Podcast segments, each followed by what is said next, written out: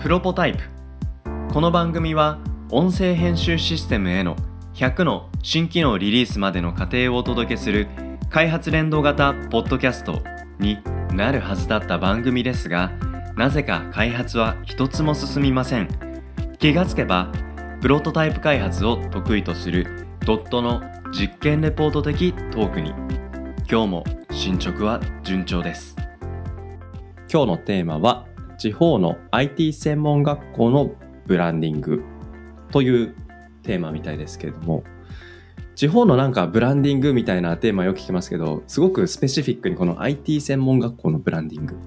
そうですね。ちょっと絞ってみた感じですね。絞ってみた感じ、福島県の郡山市ですね。あ福島なんですねはい郡山市はいはいはいドットのオフィスがある町ですよねそうですね。郡山と東京にドットオフィスがあるんですけど、はいあのまあこれ学校名を言うとですね、長いんですけど、国際情報工科自動車大学校っていう学校があるんですよ。えっと、 ちょっともう復唱ができないので、もう割愛するんですけど、でも気になった、え、自動車学校 なんまあ、名前はそうなんですけど、あのはい IT 情報分野と学科とかもあったり、はい。まあ、ゲーム開発とかで、もちろん自動車とか、うん。あとあの放射線分野とか、そういうのもへえ、結構あの幅広いですね。そうですね、FSG カレッジリーグっていう、はい。あのーなんて言うんでしょうね、専門学校いろいろ郡山で展開している法人なんですけど、そこはいのはい学校の一つが今言ったことです。なんかあの略称というか、うん。通称 Wiz さんって言われてて、 with。はい、何かのまあ頭文字なのかなと思うんうーですん。なるほどな。なんかこういう学校とはのいそのコラボレーションって、僕がドットのなんだろう活動でイメージ勝手にするのはなんかコミュニ活コミュニティ活動とかで、はいなんか絡みがあったのかなとかって勝手に想像しましたけどこれどんな経緯だったんですかそうですね、あのー僕が福島県に住んでいた頃に、IT コミュニティで勉強会とかを主催してたわけなんですけど、はいその時にあの当時のウィズさんの中の先生もそのコミュニティの勉強会とかセミナーにも参加してくれていてへえで会場の提供もしてくれていたんですよ、そうだったんですねであの何年何年前だろうもうう56ん年前、もっとかもしれないんですけどうんあの F スタという IT コミュニティのはいあの集大成みたいなイベントで F サミっていうサミットサミットサミット的なはいでそれ2日間やって福島県郡山市のこのウィズさんを学校を2日間全部借りてはいまあ、まるでオープンキャンパスみたいな感じで IT の祭典をやろうっていうふうにやって、へえいや2日続けてとかってもうなんか一大なんかどこかのね高校とかの文化祭みたいな雰囲気がそうなんで漂ってますよす準備めちゃくちゃ大変だったんですけど、まあ、そ れは後で今度話ができればって感じですけど、うまあんそういう関わりとか、あとあの、うちの社員、会社のメンバはいーのうち、このウィズさん卒業した OB、OG が、え2人いるんですよ。あそうなんですかすごく関わりが近いですねで、さらにですね、今回このテーマをなんで話してるかっていうと、うんどれぐらい前からだろうな4年ぐらい前からずっと僕はこのウィズさんの授業編成委員っていうのを担当してるんですね。ほうあじゃあこの学校に通う生徒が、はいまあある、まあ、いろんなねカリキュラムあると思うんですけどある領域の実際に習う授業、いこれを実際に浅井さんも一緒に考えるそんな役割なんで具すかね体的に言うとあのシラバスを一緒に作るっていうようなわおシラバスはいすごいな結構深いところまで関わってるなって印象を今持ったんですけど実際どうなんですか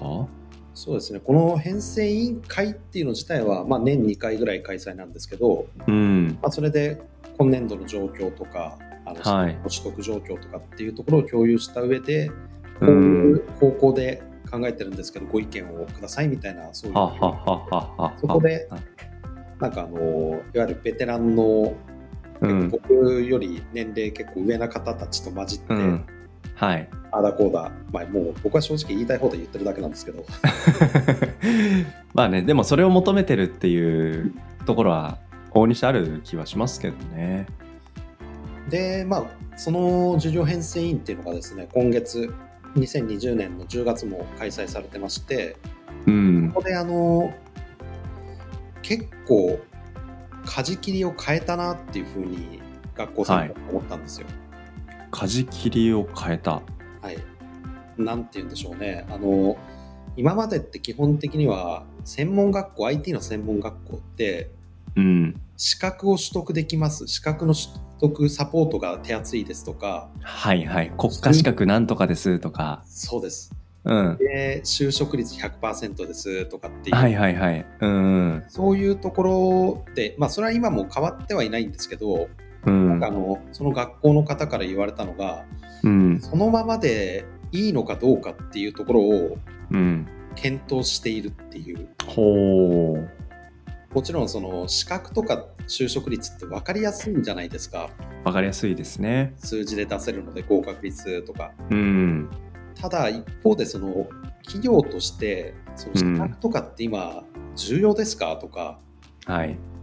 でもっと言ってしまうとこの学生に対するアピールっていうところもうんもっとこんな能力が身につくっていうようなアピールの仕方もあるんじゃないかっていううんそういうところで意見を求められてなるほどあでもそういう視点で意見を求めるっていうのは学校としてもあり方をかなり変えていこうっていう、まあ、危機感なのか、まあ、新しいそれこそね舵取りをしていこうっていう意思の本当に強い気持ちが感じられますね。そうですねでなんか組織体制もあ結構ガラッと変わったなっていうところがおーでうんうんで僕もなんかそういう方な意見の方がうんまああのうちの会社も中小では大いはい、企業の考え方じゃない考え方をしているので、まあいろはいいろ言いたいことは言えたなっていうところなんですけど、うんそこを考えた時に今後地方の専門学校ってブランディングをどうやって考えていったらいいんだろうなっていうところは自分の中うでん深く考えるきっかけになったんですよ。なるほど。まあもちろん東京の、ね、専門学校に上京してくうんる、まあ、若い方たちっていうのは多いでしょうけどあえて地方に行くとかあえて地方に残るっていうこの動機づけが一体何かこれはなんか大事なテーマかもしれないですね。そうなんですよねでやっぱりその学校としてうんその地域に対しての活動っていうのも専門学校とかって結構やってるので、はいなんて言うんでしょうね、えっ、と、オープンキャンパスとか、地う域のん人に IT のセミナーをやったりとかっていう、そういう活動を通して、うんうん、僕が関わってるその Wiz さんは、どういうふうにしたら、うんこうこれからの少子化の時代になっていくので、そうですね。い地方の IT の専門学校として生き残っていけるんだろうっていう、うん地方っていうところの、まあ、良さをどう引き出すかっていうところが、まあ、テーマの一番大きなところな気がしますけどどうですかね、まあ、地方と、まあ、都心はいの同じ IT 専門学校でもやっぱできることできないことの違いで言うと、まあ、さっき地方その町との関わり合いはい、具体的には行政だったり、うんまあ、地場の会社さんとの、まあまあ、数少ないつながりの中ででも密な関係性の中で取り組める、まあ、実際にその地域課題に取り組むいわゆるシビックテックっていう領域を現場としてなんか取り組むみたいなところだったり、うんなんかそういうことをいくつかなんか都心ではねなかなか実現したいけど難しいとか、うん、あとは就職率国家資格以外でやっぱブランディングしていくこと、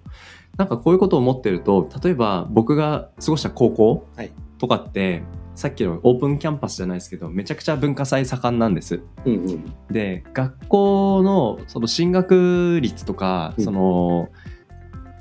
合格大学とかのはい名前で言うと、うん県内の別の高校の方が圧倒的にいいんですよ。うんうん、だけど同じ公立の男子校として、はいそのまあ、その町のブランディングをやっぱ担保してるのは、うん明らかにやっぱ文化祭なんですよね。うん、うん、で2日間で3万人ぐらい来たりとかおお、で、まあ、1コンテンツが映画になったりとかっていうのでいまあ、未だにもうそのそういうので多分30年ぐらいやってるのかなで僕が学生の時とかも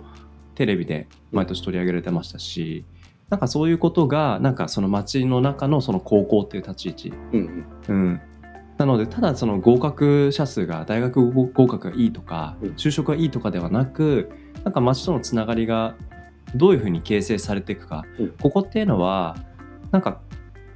取り組み一つでやっぱ変わってくるんだろうなっていうところはすごく感じますけどね。そうですね僕もやっぱり今回の話の結論ってそこになるなと思っていて、うん、今あの地方の IT 専門学校ってある意味ではチャンスじゃないかなと思っていてはいはいこれは。はいなんでかっていうとコロナの影響でういろんんな学校があのリモート授業を確かに始めてるじゃないですか。うんリモート授業って考えたらもうそれこそどこに行っても変わんないわけ、うん、ですね。まあ、あの特別な講師のゲストとかっていうのも今までの考えだとわざわざ福島に来ていただいてこうはいやってもらってですけど、まあなんなら例えば僕にあの授業やってくれって言われたらうん、学校まで行かなくていいのでじゃあはい。それだったらあの週1で1コマできますよっていうぐらい、うん、こう簡単に教える環境が整ったっていうところがまず一つあります。ああ、大きいですね、それは。あとあのさっき学校の方に企業の人が資格とか求めてるのかどうかみたいなことを質問した時にはい。なんか僕の回答としてはあう、の、うん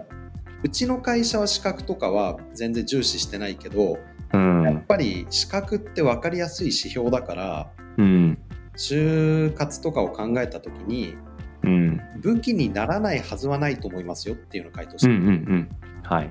でも、まあ、あのその資格っていうのもまた考えものである意味では資格持ってるっていうのは結構みんな持ってたりするので差別化にはならないかもしれない、はい。そうするとやっぱりあの就活の王道ですけど学生時う代ん何やったのって重要じゃないですか、重要ですね。で IT 分野で言うと学生時代に何を作ったのっていうのがう重要ん、はい、はい、はい。で、まあ、例えばあの IoT で何々作りましたとかっていうことを話すときにうん、正直あの、まあ、ともう本当に上位の子たちっていうのは別ですけどうん、普通に授業で IoT とかでやったっていう子たちってはい。もう似たり寄ったりなんですよね。うん、うん、うでん、企業からするとあーこれを実績って言っちゃうんだぐらいははは。なんか温湿度を測ったりとかなるほど。これなんか聞いたとかを見ながら一日でできるよねぐらいのこととかをうん、うん、うん。語られてしまうと逆になんかあ評価できい。ないなっていうのがあるんですけどはい。さっき添崎さんも言ったかなシビックテックっていうキーワードうん、うん、でこのシビックテックっていうキーワードはドットにとってもすごい大事なキーワードとして今までもポッドキャストとかプロポタイプの中でう出してん、きてはいるんですけど、うん。シビックテックやるには地方の方がやりやすいんですよなるほど。課題いっぱいあるんで課題いっぱいあるね。人もいないし、リソースも限られてるしそう、お金もないし。そううん、で学校として例えば、うんその水さんって AI システム化とか授業の中で IoT とかってのもあったりするんですよはあ、面白いな。でもその高度なことを教えられてるかっていうと、やっぱり学生向けの専門学校の授業なので初歩的なところですよ、なるほど。うんただその初歩的なところでも地方は導入が遅れているのでうん、なるほど実。際に工場とかそういうところで導入できる可能性があるんですようんうんうんうん。例えばさっきの温湿度の管理システムとかっては普い。通にチュートリアルとかをやれば誰でもできるんですようんうんで出来上がるのはあの現在の温度と湿度をグラフにしましたなんですけどうん。はい。それだけのことなんだけどそれって同じ技術だけど現場で使うっていう風になったら全う然ん。伝わり方変わるじゃないですか、そうですね。うん説得力変わる。うん。自分の学校があった福島県郡山市のうん。飲食店の厨房の温度と湿度を記録するシステムを作ったってやってることは同じなんですけどどこどこで実際に使われましたっていう話にするだけでうんうんうん。この人はちゃんと現場のところまで降りて必要なシステム作ったんだなっていうふうに企業がうん意識変わるじゃないですか。変わりますね。でそうすると地方の IT の専門学校のブランディングの一つとしてシビ面ッ白クいテックっていうキーワードをうかん。つ地元の企業とか商売やってる人とかあるいは市民の方とかと、はい。そういうところを、えー一緒になってうん実証実験をする場をうん。うん。作っていけるっていうのはああ、いいな。今後の専門学校のブランディングの一つとして面白いと思っていて、はい。しかもこれってあの就活に多分有利な情報なんですよ、いや、めちゃくちゃ有利だし、なんか、もうなんか、下手したら、なんか大人でもそういうキャリアを羨ましがるような経験の宝庫な気がしますね。そうなんですよ。だからこれはあの本質的なところを見る人は、多分そういうフィールドワークっていうのを学校としてサポートしてくれるって、それにすごい価値を感じますし、はい。そこまで本質的なところを見れない人でも、うんうん。就活に対して実際の現場で使われるシステムっていうのを、うんう学ん。校のサポートを受けながら、うんう現場とんして詰めるっていうのは、うんうん。かなり面白いですよね。いや、かなり面白いな。なんか聞きながら今、いろんなアイデアが僕の頭の中にも出てきましたけど、まずやっぱり地方の力が、このリモート社会において、やっぱりまたチャンス、可能性が高まってるっていうところは見逃せないなと思うんですよね。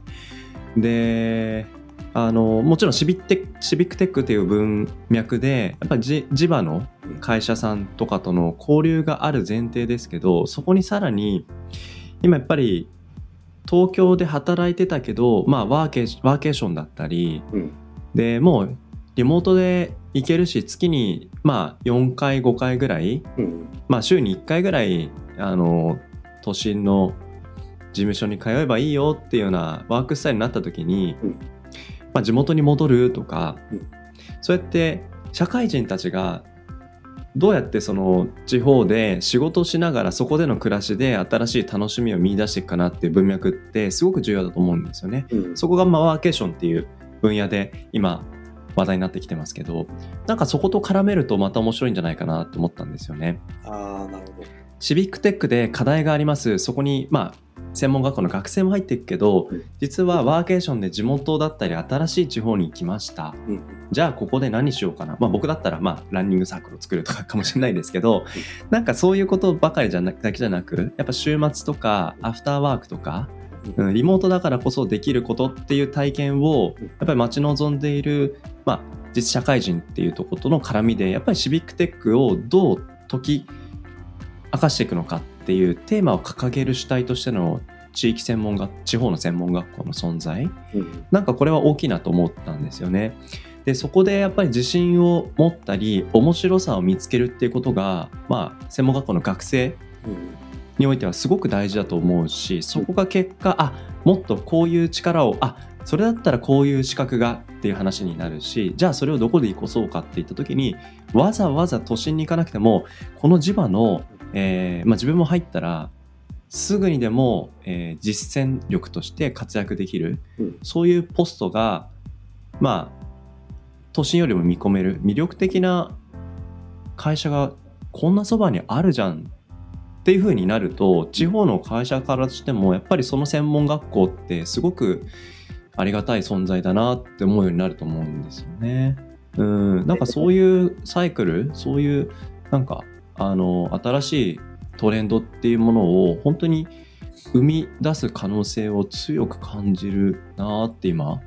うん、うん聞きながら感じましたね。だから、もうあの、シラバスで言ったら、今回、まあ、うそんの提案まではいけてはいないんですけど、うん、あの、今のフィールドワークみたいのは、授業として入れてしまうべきだなと僕は思っていて、あですね。で、もっと言ってしまうとですね、やっぱりあの、シラバスとかの作り方って、うん、こう、教育ちゃんと考えている人って、しっかりあの基礎やって、うん、で、応用やって、実践みたいな感じでう組んでいん、るわけなんですけど、はい。僕は今回のその授業編成委員でも似たようなこと言ったんですけどうん、最初に実践やっちゃった方がいいと思うんですよねはあはあはあはあ。特に専門学校っていうところで考えると、うん。まあ、特にあのウィズさんの場合って同じ福島県内に会津大学ってあるんですよ、うんうんでプログラミングとか IT の方でより高度な教育っていうのは正直会津大学の方でやってしまってるんですようん。なるほど。うん。で単純なスキルで言ったら、まあ、学うん校学校比較した時に多分会津大学の方がうん。スキル的には上なんですよ。なるほど。じゃあそこと比較した時になんかあの専門学校は劣化じゃなくて独自の価値を持ってるよっていうふうに言うんだったらうん。もっとなんだろう実践的な方例えば今回、あの AI のカリキュラムについて意見を聞かれた時に、はい本。当になんかあの基礎数学とかうん。あのアルゴリズムの基礎みたいな感じのところをやって、はい徐々に AI を開発していくっていう流れが計画として出ていてうん。そこを逆の方がいいと思いますよっていう最初なるほにどまずそんな知識なくても今ってフレームワークとか使えば顔認識とかの AI とかって簡単に作れるのでうんうんうん。まずそこで AI ってそんな難しくないんだ楽しいんうだん。はい。からう基ん礎的なところでやった方がうん。いいんじゃないですかって話をしたんですけどそれとはい同じで、うんうん。まず最初に成功体験が得られるうんうん。で成功体験得られるけれどもその成功体験って多分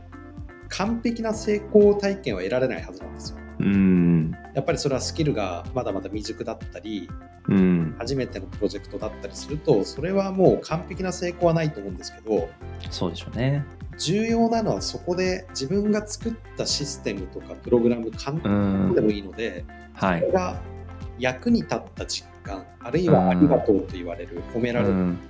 その体験があるから頑張れると思うんですよねうん。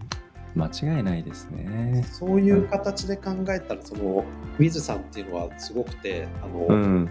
さっき FSG カレッジリーグって言いましたけどはいはい。あの郡山市内でいろんな専門学校本当にあるんですよそうなんですね。全然知らなかったな。それこそあのビジネス公務員大学校と かあとあのうちの漫画描いてるはい。なっちゃんがはい。利用したのはそのそのカレッジリーグの中の一つのアートデザインっていうそうなんですね。学校だったりそれ面白いな他にもなんか看護とか、うんうんうなんん。かフード系のものとかはい。あとは保育とかもあるかうん。もうなんかいろいろあるんですよすごいな。なんか領域がますます広がると、ね、その間、間での、まあ、交流がもっと深くシビックテックに入っていける。なんかそういう可能性しか感じないですね。やっぱりあの学生も元、えー高校生が基本なのかな専門学校だからで1年生のところでちゃんとした提案とかできるかって言ったらできないですよそれはうんでちゃんとしたプログラム書けるかって言ったらそれ習ってないんでできないんですけどうん。うん。それでも作れるようなものって世の中にはいっぱいあるじゃないですかありますね。なんかホームページを作りたいんだったらホームページ作成サービスも今あるしうん。なんかあの本当に基礎の基礎プログラミングのあの C の部分からやるとか C はい学校っていうところから始めるとうんかっていうのももちろん全う然ん不要だとは思うんですけど、うん。専門学校の特性を生かすんだったらそういう方向今僕が話したような内容っていうのも面白いのかなっていうふうに感じ面た白いでしょうね。う感じん。いやーこの話尽きないしなんかぜひ実現してほしいなって思うんですけど浅井さん僕一個ねブランディングにやっぱ欠けてるもの一個あると思うんですよなんですよ 活動をねやっぱポッドキャスト発信していかなきゃちょっと一緒にポッドキャストやりましょうよっていきますかいやーまあそれはね本当に後の後の本当に1ミリぐらいでいいんですけどあのー、まあ、その大前提やっぱいいコミュニティですようんやっぱねそういうコミュニティをどういうふうに作っていくのかあのどんなコミュニティも作れるわけじゃないんですけど自分たちしかできないなんかそういうことをやっぱ考えていくテーマとしてね今日お話しした内容っていうのはとても大事ですね。うん。いやちょっとこの話具体化したりちょっと動き始めたらぜひまた様子を教えてほしいなと感じました。ありがとうございます。僕じゃあ動かせない内容なんではい。 では今日のテーマは、えー地方の IT 専門学校のブランディングについてお話をしました。ありがとうございました。ありがとうございました